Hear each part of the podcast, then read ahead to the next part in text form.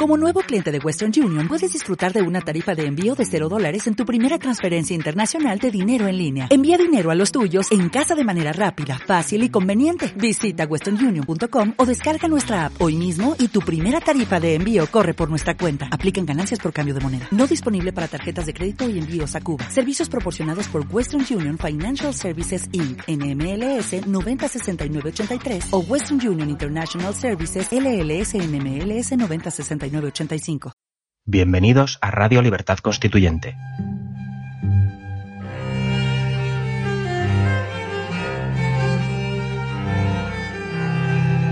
Están escuchando Los Florilegios Diarios de Trevijano.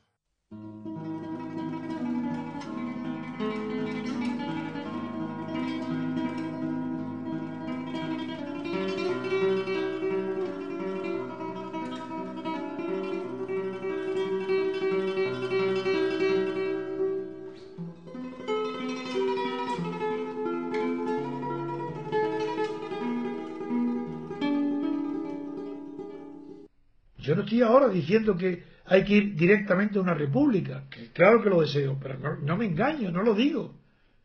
Lo que sí pido es un periodo de libertad colectiva, que los españoles no han tenido nunca. A los españoles todo se les ha dado desde arriba abajo, impuesto. No se lo ha dado, se lo han impuesto. Esa constitución no ha sido ganada por los españoles, se la han impuesto desde arriba. Pues bien, ya está bien de frases tontas y mentiras.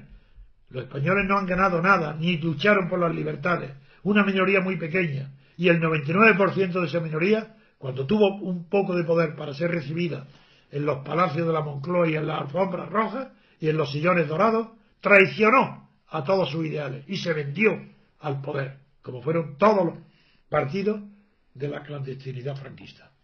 Soy testigo porque fui yo, esos partidos, firmaron un documento redactado por mí en mi despacho, Paseo de la Castellana número 102. Y ahí en ese despacho firmaron tengo yo los originales guardados. Todos los partidos. ¿Y qué es lo que firmaron? Figuraros. Primero, que ninguno aceptaría ser legalizado si no, se, si no se legalizaban todos a la vez. ¿Qué pasó? Lo contrario. Una constitución se aprobó cuando todavía estaban prohibidos los partidos republicanos.